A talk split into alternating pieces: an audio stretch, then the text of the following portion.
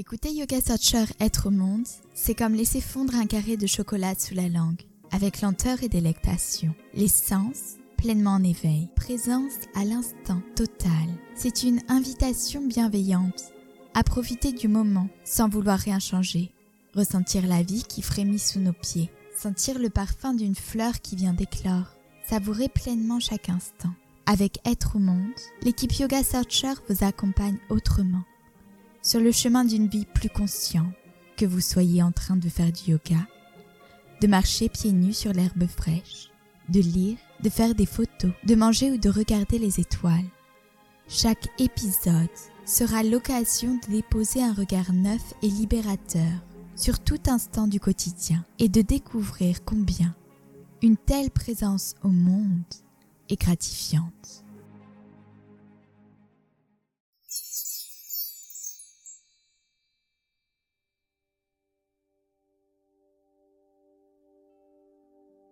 Découvrez comment vous ajuster à votre rythme interne et contribuer à une vie plus équilibrée.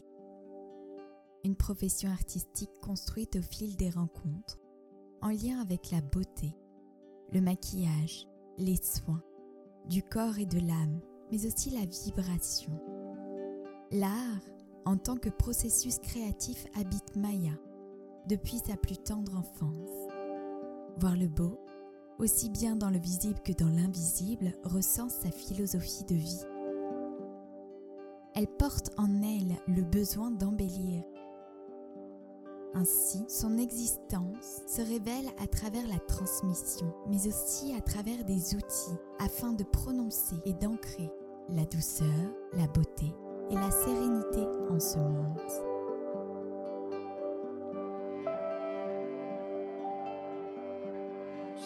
Chance aujourd'hui d'accueillir Maya de la marque Santara Holistique, une femme lumineuse, pleine d'ambition et de projets. Bonjour, bienvenue Maya. Merci, je suis mais tellement contente d'être là ce matin. C'est un bonheur partagé pour moi de t'accueillir aussi. J'aimerais tout d'abord commencer par une petite présentation de qui tu es. Je te laisse t'introduire. Alors, je suis Maya Aloum. Cela fait plus de 20 ans que je travaille dans la mode, mais en parallèle, j'ai toujours développé euh, l'énergie. Alors, je parle d'énergie puisqu'on a tous en nous un don, quelque chose euh, qui nous rattache à, la nature je développe euh, mes propres soins, mes propres techniques euh, lors de massages, mais aussi euh, j'ai voulu, de par ma marque Santara Holistique, pouvoir partager toutes ces belles vibrations. Merci. Et est-ce que tu peux me parler de la sphère holistique? À quoi cela correspond? Holistique, c'est prendre en compte tout ce qui euh, fait partie de la nature, tout ce qui nous est offert, la chance que nous avons d'être incarnés sur cette terre, mais aussi de prendre conscience de notre véhicule magnifique qui est notre corps et de pouvoir réunir toutes ces, choses. Et depuis que je suis toute petite, euh, j'ai eu la chance de pouvoir pratiquer euh, beaucoup de méthodes qui m'ont fait du bien, qui m'ont réaligné. Et l'holistique doit euh, venir comme une, seconde nature. Peux-tu me décrire un peu plus ton parcours depuis l'enfance, tant sur la sphère holistique mais aussi artistique? Car aujourd'hui tu es aussi maquilleuse sur les plateaux ou pour euh, des tournages, des professionnels, des défilés. Donc voilà, nous parler un petit peu depuis ton enfance, comment cette sphère artistique et holistique ont imprégné ton histoire Alors, déjà, cela remonte à ma naissance. Je suis née prématurée. Donc, quelques petits soucis euh, d'immunité, de santé évidemment arrivent avec ça. Euh, tout ce qui était médecine traditionnelle n'arrivait pas à me soigner. Donc euh, j'ai eu la chance d'avoir des parents et surtout ma maman qui s'est intéressée à beaucoup de choses, la naturopathie, la méditation, l'homéopathie, les pierres, et elle m'a euh, légué euh, tout ceci. Et de toutes ces méthodes qu'elle a employées, elles ont fait euh, des merveilles sur moi elles ont permis qu'aujourd'hui euh, je suis en pleine en pleine santé. J'ai pu aussi m'ajuster lorsque euh, dans la vie de tous les jours on a tendance à avoir peut-être des hauts, des bas, des excès et je sais aujourd'hui toujours me réaligner grâce à ces magnifiques méthodes. Alors, quelles sont ces méthodes du coup? Ah, les méthodes. Alors, celle qui réussit le mieux sur moi, bien évidemment, c'est la méditation. Alors, la méditation, ça, ça peut paraître euh, difficile, quelque chose de lointain, mais en fait, ça peut être très simple. Méditer, on peut méditer en faisant une action, méditer euh, juste en étant contemplatif. Chacun a sa propre euh, vision de la méditation. Et euh, pour moi, c'est souvent écouter euh, des sons, des sons guérisseurs. C'est pour ça que j'adore la sonothérapie. Donc tu nous proposes aussi des voyages sonores. Peux-tu décrire qu'est-ce que c'est les voyages sonores avec ces bols de cristal? Tout à fait. Les bols de cristal, ce sont euh, de magnifiques objets. Ce sont des bols qui sont façonnés à la main, souvent issu d'un mélange alchimiste de, plusieurs pierres, de pierres semi-précieuses ou précieuses, avec du cristal de roche, et euh, de, de leur son naît une harmonie qui nous aide à nous réaligner et à nous ancrer dans le moment présent. Ce sont des fréquences. Nous sommes euh, des êtres vibratoires. En fait, nous réagissons et nous vibrons à tout ce qui nous entoure. Donc lorsque nous recevons ces bains sonores, immédiatement cela nous place dans un moment euh, hors du temps et une méditation immédiate. Tu arrives à méditer à travers le son, mais aussi avec le silence Tout à fait. Mais j'avoue que j'ai une préférence pour euh, les méditations sur, sur des musiques qui s'y prêtent.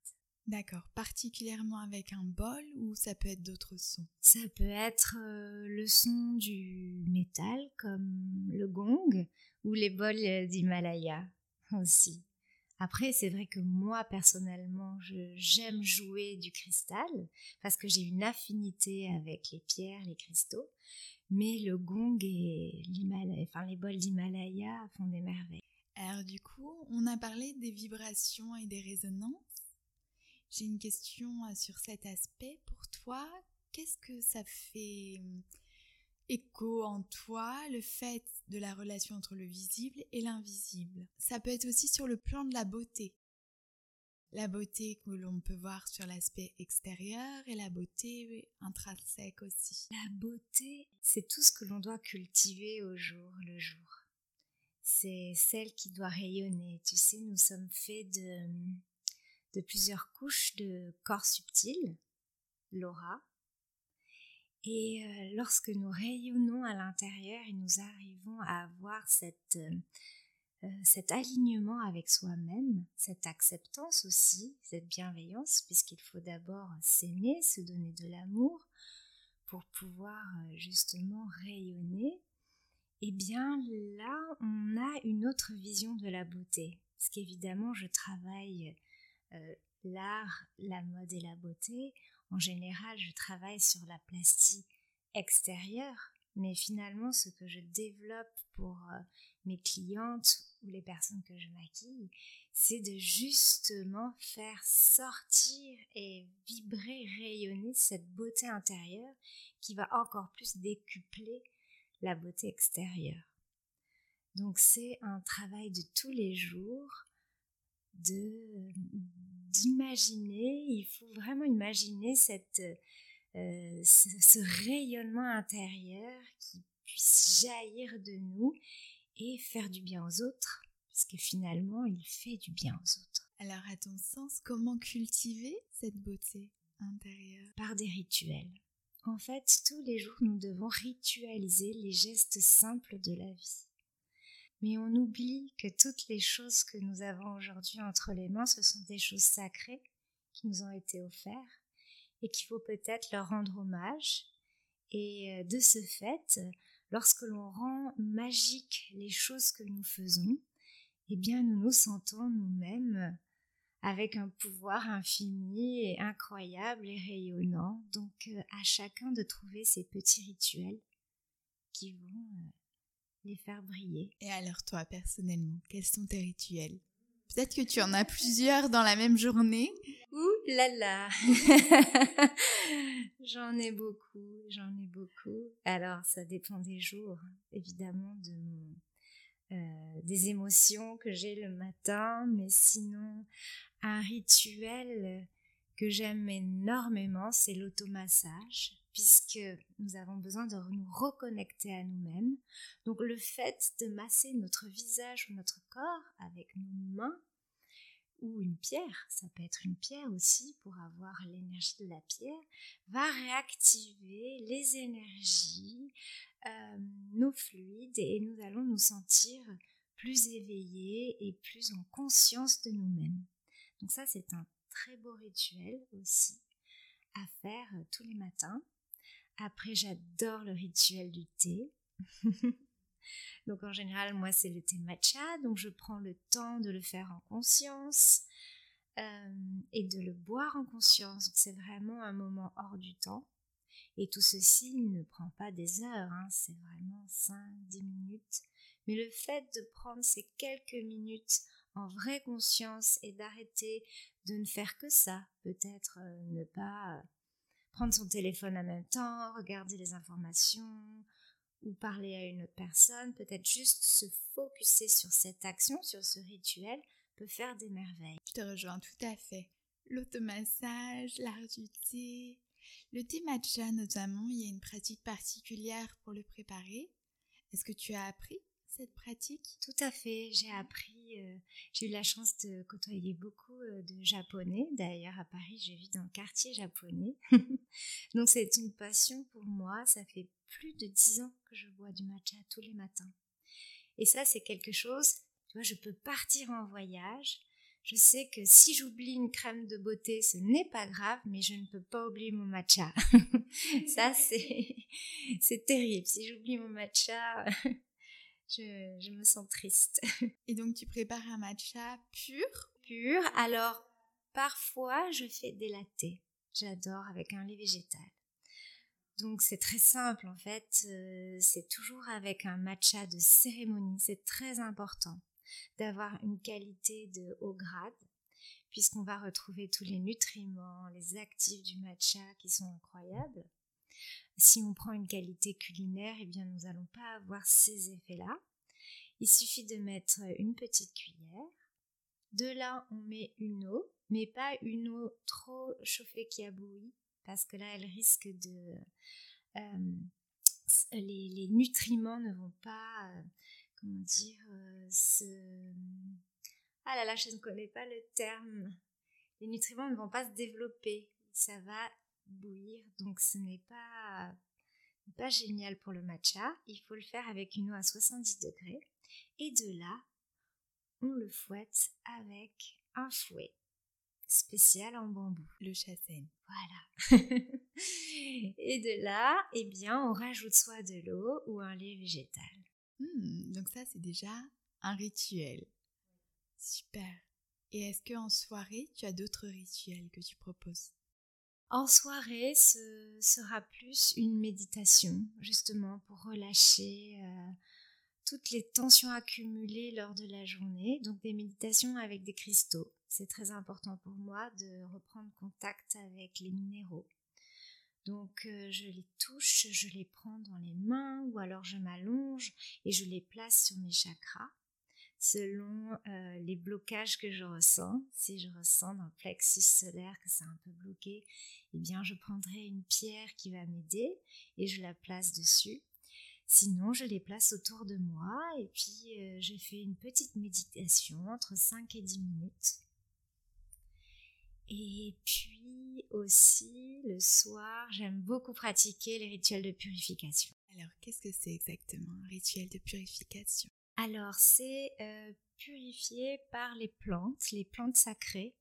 Donc, j'utilise des encens sacrés tels que la sauge blanche, le palo santo. Cela peut être aussi euh, de la blue sage ou alors l'herba santa.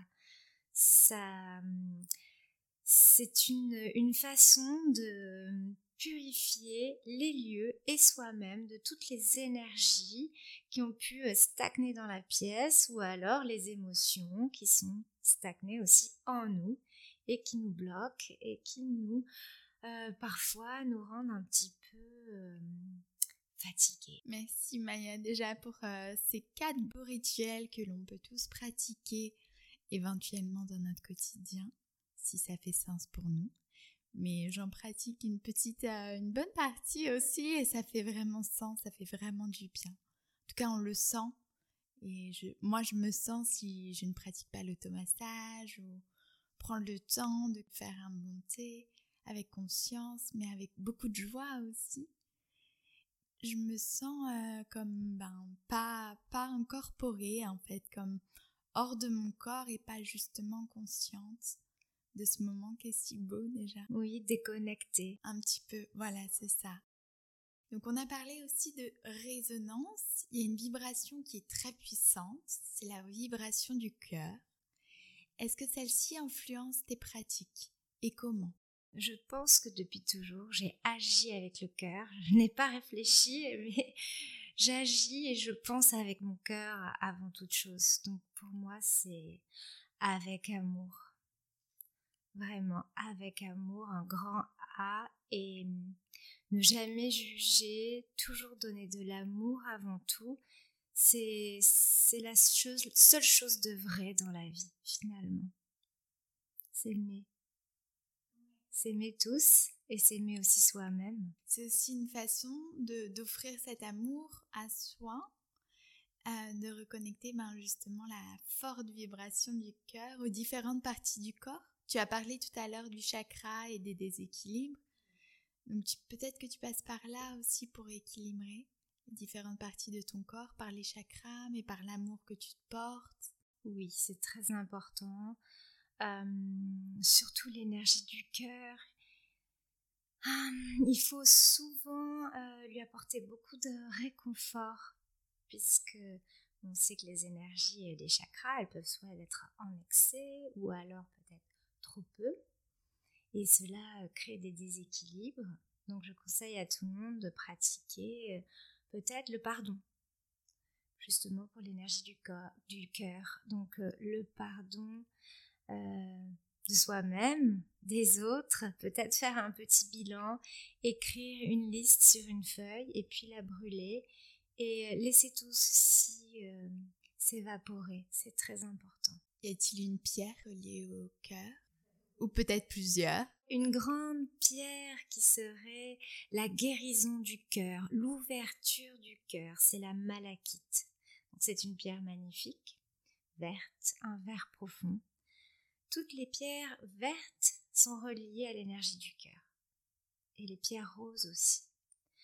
Donc dans les pierres vertes, nous avons la malachite qui va être ouvrir son cœur, ne plus avoir peur et recevoir toute la magie de l'univers. Il y a l'émeraude, qui est une magnifique pierre qui va être plus connectée au divin. Euh, nous avons aussi le quartz rose, qui est une pierre de douceur. Ça sera une pierre qui va agir sur l'amour propre, l'amour que l'on se porte, aussi bien sûr celui qu'on porte aux autres. Mais c'est tout en douceur, tout en rondeur. Et puis, il y a des pierres roses un peu plus soutenues comme la rhodochrosite. Alors, la rhodochrosite, c'est une guérison des blessures.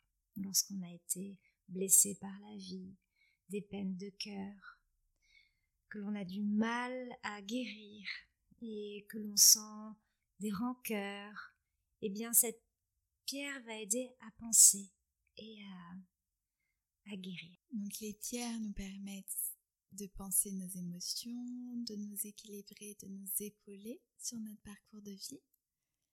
Elles permettent peut-être aussi de jouer sur notre beauté. Tu les utilises euh, dans tes pratiques. Oui, tout à fait.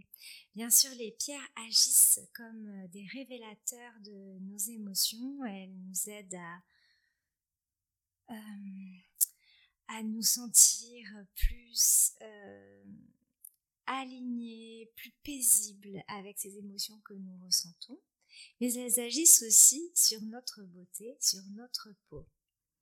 Alors, j'ai fait beaucoup d'études au sujet de la composition chimique de chaque pierre et on trouve des merveilles dans la structure au niveau des minéraux dans chaque pierre. Et donc, il y a des pierres qui, par exemple, vont aider plus à l'hydratation, à l'éclat, à redonner euh, un coup euh, de, fraîcheur. Il y a des pierres qui vont aider plus au niveau de l'anti-âge, des rides, de la restructuration, de la cicatrisation. D'autres pierres qui vont être euh, très bénéfiques pour les peaux à tendance acnique ou qui ont des problèmes de sébum. Donc il y a des pierres un petit peu pour tous les cas de type de peau. Et alors du coup, toutes ces découvertes, tu as eu une formation particulière ou c'est avec des rencontres? Pour la lithothérapie, j'ai vécu pendant cinq ans aux États-Unis. Je me suis formée puisqu'en France il n'y avait pas, c'était encore un peu remède de grand-mère ou alors on, on tenait euh, voilà une, un enseignement de personne en personne. Il n'y avait pas vraiment d'école. Donc par contre aux États-Unis, j'ai suivi une formation de crystal healer, mais j'avais déjà étudié les cristaux. Je m'étais euh, déjà renseignée et revenue en France euh, par rapport à la peau, j'ai fait mes propres études. C'est-à-dire que j'ai recensé toutes les pierres, j'ai regardé leur structure chimique, et après, j'ai fait des essais euh, sur la peau, sur moi-même, sur les amis, et j'ai euh, établi des protocoles selon chaque pierre. Oh, que c'est beau! Donc, tu as vraiment créé bah, ta propre palette, ta propre palette euh, holistique, quelque chose en lien, voilà, avec la, la révélation du soi par le cristal, donc la résonance, les émotions, l'équilibre et la beauté extérieure qui aussi révèle notre beauté intérieure. Donc, est-ce que tu peux me parler un petit peu plus de ton enfance? Tu m'as parlé euh, de ta maman qui t'avait influencé un petit peu dans cette sphère holistique. Comment elle a pu t'influencer du coup dans ton enfance? Puisque euh, toutes les méthodes euh, qu'elle a euh, était euh, tellement loin de tout ce qu'on pouvait euh, vivre ici en France. C'est-à-dire que faire à 7-8 ans de la méditation, de la sophrologie, des marches en montagne, en conscience, dans le silence, etc., toutes ces choses-là, c'était pas des choses communes.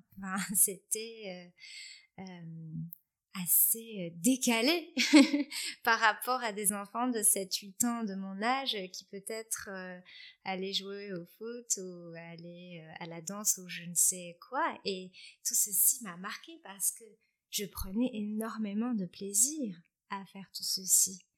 Donc c'était une l'influence, elle était déjà là, c'était marqué. Et après, je n'ai pas pu me passer de toutes ces choses-là. J'ai continué avec le yoga, j'ai énormément fait travailler mon corps avec la danse, euh, ma voix avec le chant. Il a fallu que tout ceci, euh, l'art, l'art de la vie, euh, était en moi grâce à, grâce à toutes ces méthodes. Hmm, donc tu as une réelle connexion aussi avec la nature la nature est importante. C'est très important, oui. Sous quel aspect? Alors, c'est euh, c'est au quotidien, c'est pouvoir la toucher, la respirer, la voir évoluer, euh, s'ancrer dans le changement euh, climatique et naturel. Alors, j'ai la chance d'avoir grandi et de vivre aujourd'hui au Pays Basque. C'est une région très riche, très forte aussi en émotion. Euh, parfois, il peut y avoir les quatre saisons dans la même journée. Donc, on est là, on contemple les changements et, euh, et ça nous fait réaliser que nous faisons partie de ce tout, que nous sommes comme la nature, changeant, cyclique, et qu'il faut accepter et recevoir. Et euh, c'est un vrai bonheur. Tous les jours, c'est un contact, peut-être pas forcément euh, des heures, mais quand on a la chance de pouvoir aller voir la mer, écouter les vagues, rien que le bruit, c'est une magnifique méditation. toucher les arbres, voir les fleurs, les sentir. Voilà, des petites choses de tous les jours. Et puis, quand on n'a pas la chance de vivre à la campagne, quand on préfère la ville, eh bien il y a aussi plein de parcs, il y a plein d'oiseaux formidables qui chantent des chansons pour nous tous les jours. Donc juste euh, prendre euh, le temps de se connecter à eux. Revenir un petit peu à cette source d'innocence que l'on a tous en nous. Oui, s'émerveiller devant la beauté. Voilà, ouais, de contempler ce qui est déjà, ce qui est présent. Tout à fait. On est sur la même longueur d'onde. Alors, du coup, tu as créé aussi Santara Holistique. Euh, qu'est-ce que c'est Santara? Pourquoi ce nom aussi? Alors, Ce nom euh, vient du Pays Basque aussi, bien sûr. Euh, c'est une contraction de deux noms. Sen, ça veut dire appartenir. c'est aller vers ce qui nous fait du bien, cette appartenance. Euh, qui est nécessaire à, tous les êtres humains, justement, à cet ancrage. Donc, euh, ce nom signifie beaucoup de choses pour moi. Et puis, euh, je l'ai créé pour partager, pour partager tout ça avant tout. C'était un vrai désir de pouvoir donner de l'amour, comme on en a parlé, et puis peut-être partager toutes les choses que j'ai pu expérimenter dans ma vie et les faire connaître. Est-ce que le fait d'avoir créé Santara t'a révélé d'autres aspects de ta personnalité? T'a fait grandir ou mûrir autrement? Oui, c'est incroyable puisque c'est une vraie responsabilité. Finalement, au départ, on a envie de partager euh, ses idées, ses convictions, euh, ses passions, ce que l'on a vécu. Et puis, euh, après, on se retrouve avec des personnes qui partagent avec vous qui vous confie des secrets, des choses très importantes que l'on reçoit dans notre cœur. Et c'est une responsabilité que de toujours euh, veiller à, partager des choses justes qui puissent euh, leur donner du courage, puisqu'il y a toujours des histoires incroyables, des personnes qui vivent des choses intenses et justement, de pouvoir être là, c'est merveilleux, mais c'est, voilà, comme je dis, c'est quelque chose de tous les jours euh, qui, qui enrichit. Ça m'a fait énormément grandir.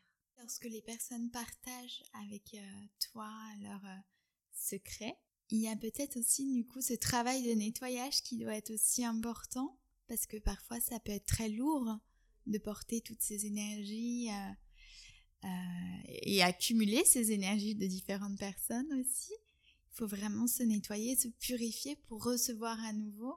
Oui, c'est très important. Tous les jours, euh, lorsque l'on aide euh, les personnes autour de soi, nous sommes comme des éponges, que l'on soit travailleur énergétique, que l'on partage ces, ces valeurs. on a toujours besoin de se purifier, de faire ces petits exercices, ces méditations pour se réaligner. C'est important de ne pas transporter ses bagages justement pour pouvoir euh, après continuer le travail avec d'autres personnes. Et tu proposes également des consultations individuelles avec euh, une formule sur mesure? Alors il y a deux formules, soit on peut me contacter pour euh, connaître les pierres euh, qui, vous conviendront, les pierres dont vous avez besoin au moment présent. Mais il y a une formule que j'adore, que j'apprécie encore plus, c'est le tirage de cristal. Alors, c'est quelque chose de très simple et c'est magique pour moi parce que euh, j'adore découvrir euh, la personne qui est en face de moi, ses émotions. Si elle choisit une pierre, il n'y a jamais de hasard, ça va toujours parler pour elle elle va se diriger vers ce qu'elle a besoin au moment présent. Et parfois, c'est bien plus efficace et magique que de trouver euh, la pierre parfaite pour euh, ses attentes du moment, puisque peut-être derrière va se cacher autre chose. Donc, euh, lorsque je fais ce tirage de cristal, je présente plein de pierres.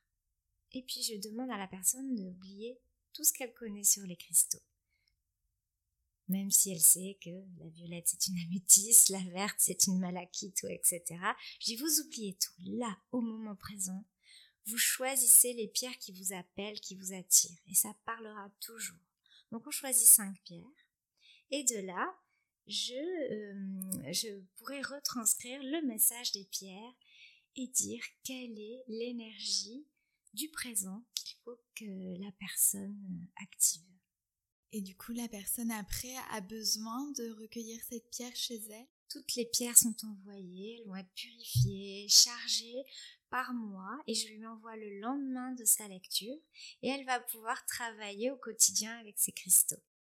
D'accord, donc pareil, avec les mêmes formes de rituels qu'on a pu voir ensemble. Tout à fait. Méditation, elle pourra aussi dormir, c'est très important. Pour certaines personnes qui ont du mal à relâcher, lorsqu'elles vont travailler, enfin, elles vont dormir avec les pierres, euh, l'inconscient va se relâcher et peut-être elle va avoir des rêves, des choses qui vont lui parler, des messages. Ok. Donc ça, c'est une de tes pratiques. Et je sais que tu proposes beaucoup de bains sonores aussi, donc le voyage sonore. Qu'est-ce que ça révèle quand tu, quand tu vois les participants qui viennent à ces sessions? Est-ce que tu les vois euh, s'apaiser, rayonner? Est-ce que tu sens un changement dans leur vie? Oui, c'est incroyable. Il y a beaucoup de, de déblocage. C'est-à-dire que les personnes arrivent alors il y a toujours un peu d'appréhension lorsqu'ils ne connaissent pas la pratique. Ils se demandent qu'est-ce qui va m'arriver, c'est comment, c'est bizarre? le concept de s'allonger et d'écouter des sons. Et puis surtout, ce sont des sons dont on n'a pas l'habitude. Donc c'est un peu déconcertant au début.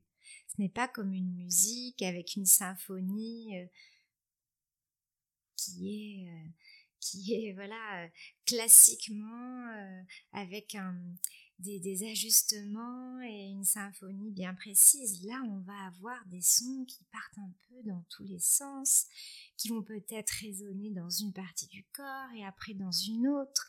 Donc au début, on ne sait pas réellement où on est, mais justement, ça fait relâcher toutes les tensions et là, on part en méditation.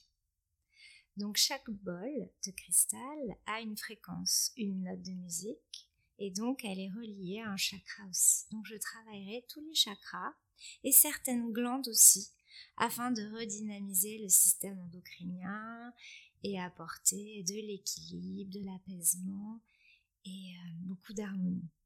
Et donc toute cette pratique, tu l'as appris auprès d'une formation? Alors j'ai beaucoup, beaucoup reçu de bains avant de pratiquer. C'est important aussi de recevoir donc euh, aux États-Unis, j'ai énormément pratiqué le yoga Kundalini, donc avec beaucoup de mantras, des bains sonores, du gong, et euh, je me suis vite euh, dirigée vers le cristal. Donc j'ai reçu beaucoup de bains cristal là-bas aux États-Unis. J'ai commencé à me former, donc c'était magique, et j'ai aussi fait des formations en France avec une académie et de là, d'année en année, de jouer pour moi. D'abord, ça a été pour moi, après pour ma famille. Et puis, ça a commencé à être beaucoup plus euh, euh, au niveau euh, d'événements, de, de personnes, de groupes. Et ça a beaucoup, beaucoup de succès. Les gens reviennent. Et pour toi, qu'est-ce que ça fait émerger lorsque tu donnes ces soins, que ce soit à travers la lithothérapie, le maquillage, euh, les soins du visage avec les pierres et les voyages sonores? Qu'est-ce que cela fait émerger en toi? C'est beaucoup d'émotions. Lorsque c'est un groupe, je ressens l'énergie du groupe. Donc il y a tout un travail aussi, c'est une grande concentration, il faut être très aligné et puis aussi ne plus penser par soi-même, mais être euh, un capteur, recevoir et rediriger de la lumière, du son, parce que le son est de la lumière. Et euh, euh, c'est une émotion très particulière, c'est-à-dire qu'on se sent transporté, on se sent envahi par voilà une boule de d'énergie incroyable. Donc euh, je n'aurai pas les mots pour le décrire réellement, mais c'est une vraie expérience. Après, parfois, cela peut être difficile, pas forcément sur le moment quand euh, l'on joue, puisqu'au contraire on est transporté par cette énergie, par l'énergie du groupe, puisque le groupe est là, il vous fait confiance, ou la personne, donc ça déjà c'est magique, il y a un lien, une confiance qui s'est créée, donc il y a beaucoup d'amour, on est là pour donner de l'amour, mais c'est parfois après, c'est assez étonnant parce qu'on garde quand même quelque temps cette, euh, cette empreinte. Et c'est là que tout le travail après euh, d'énergie vient, de la purification et de cette transformation d'énergie. Dans la purification, il y a quelque chose qui personnellement m'aide beaucoup. C'est de reprendre conscience des éléments naturels qui m'entourent. Ne serait-ce euh, prendre une douche, une douche euh, froide permet vraiment de, comme si on allait dans la rivière progressivement, en commençant du bas des jambes jusqu'au cœur. Ça permet vraiment de, de s'enlever toutes ces, toutes ces sensations, ces émotions qu'on a reçues et traversées avec beaucoup d'amour et beaucoup de joie, mais on les a quand même reçues et traversées. Et ça nous permet voilà, de reprendre conscience de nos cellules ou l'air sur la peau ressentir cet air vital qui vient nous caresser, pour moi personnellement, c'est déjà un premier pas dans ce processus de retour à soi et d'élimination pour recueillir par la suite. D'où la nature et son importance en tout temps. C'est très important, la nature. Se relier à elle, lui faire confiance. Donc j'aimerais terminer cette petite session avec une question importante sur ce podcast qui s'appelle Être au monde. Qu'est-ce que signifie être au monde pour toi, Maya? Être au monde, c'est expérimenter. Je pense qu'on est ici pour vivre toutes les expériences les plus folles, pour pouvoir justement aimer ce qui nous fait vibrer. C'est l'amour, c'est la joie. Et ce qui nous rend heureux, c'est justement de vivre, c'est d'expérimenter toutes ces choses magnifique qu'on nous, nous, offre. Donc ne pas se priver de, de rire, d'aimer, de partager. C'est être au monde, c'est c'est faire marcher ses cinq sens. Pendant que Maya nous livre sa réponse, on a le soleil qui pointe le bout de son nez et la pièce s'éclaircit. C'est magnifique, c'est très beau. Merci. Je vais finaliser cet échange avec d'autres petites questions un peu plus personnelles. Tu peux répondre de manière très instinctive, préciser tes réponses si tu le souhaites.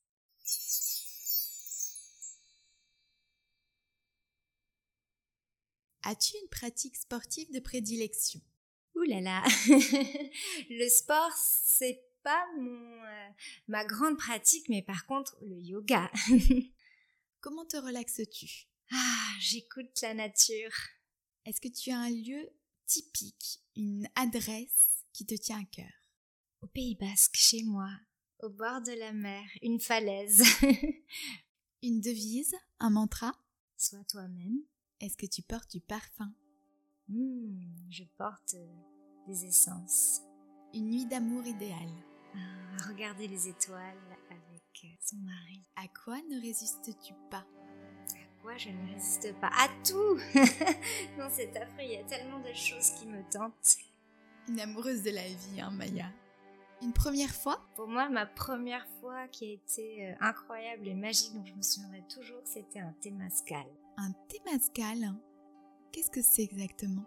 Alors, c'est un rituel que tu pratiques euh, au Mexique c'est plutôt euh, chez euh, les Incas. C'était une, une sorte de sudation où pendant trois heures, c'est comme un rituel de renaissance. Et tu, tu es là justement pour relâcher toutes, tous les bagages, tout ce que tu as accumulé dans ta vie et ressortir comme du ventre de la mer, ressortir de la Pachamama, neuf, tout, tu, tu nais, tu renais à la vie, justement. Donc ça, c'est une très belle, euh, une très belle phrase de fin pour euh, nous parler de cette renaissance. de cet art du rituel sacré qui est si important dans nos sociétés aujourd'hui. Est-ce que tu souhaites ajouter quelque chose, Maya, s'il te plaît? Merci infiniment pour euh, partager ce moment avec moi et puis parler de, toutes ces belles choses qui me tiennent à cœur. Où est-ce qu'on peut te retrouver? Sur les réseaux sociaux. Je suis toujours présente, je réponds toujours à tout le monde, donc sur mon Instagram, mes deux Instagram, ou alors sur mon site internet. Merci beaucoup.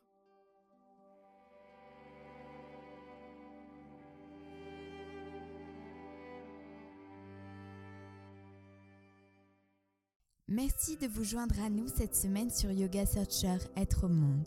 Assurez-vous de visiter notre blog et notre site web et de vous abonner à votre application de podcast préférée afin de ne pas manquer nos prochains épisodes.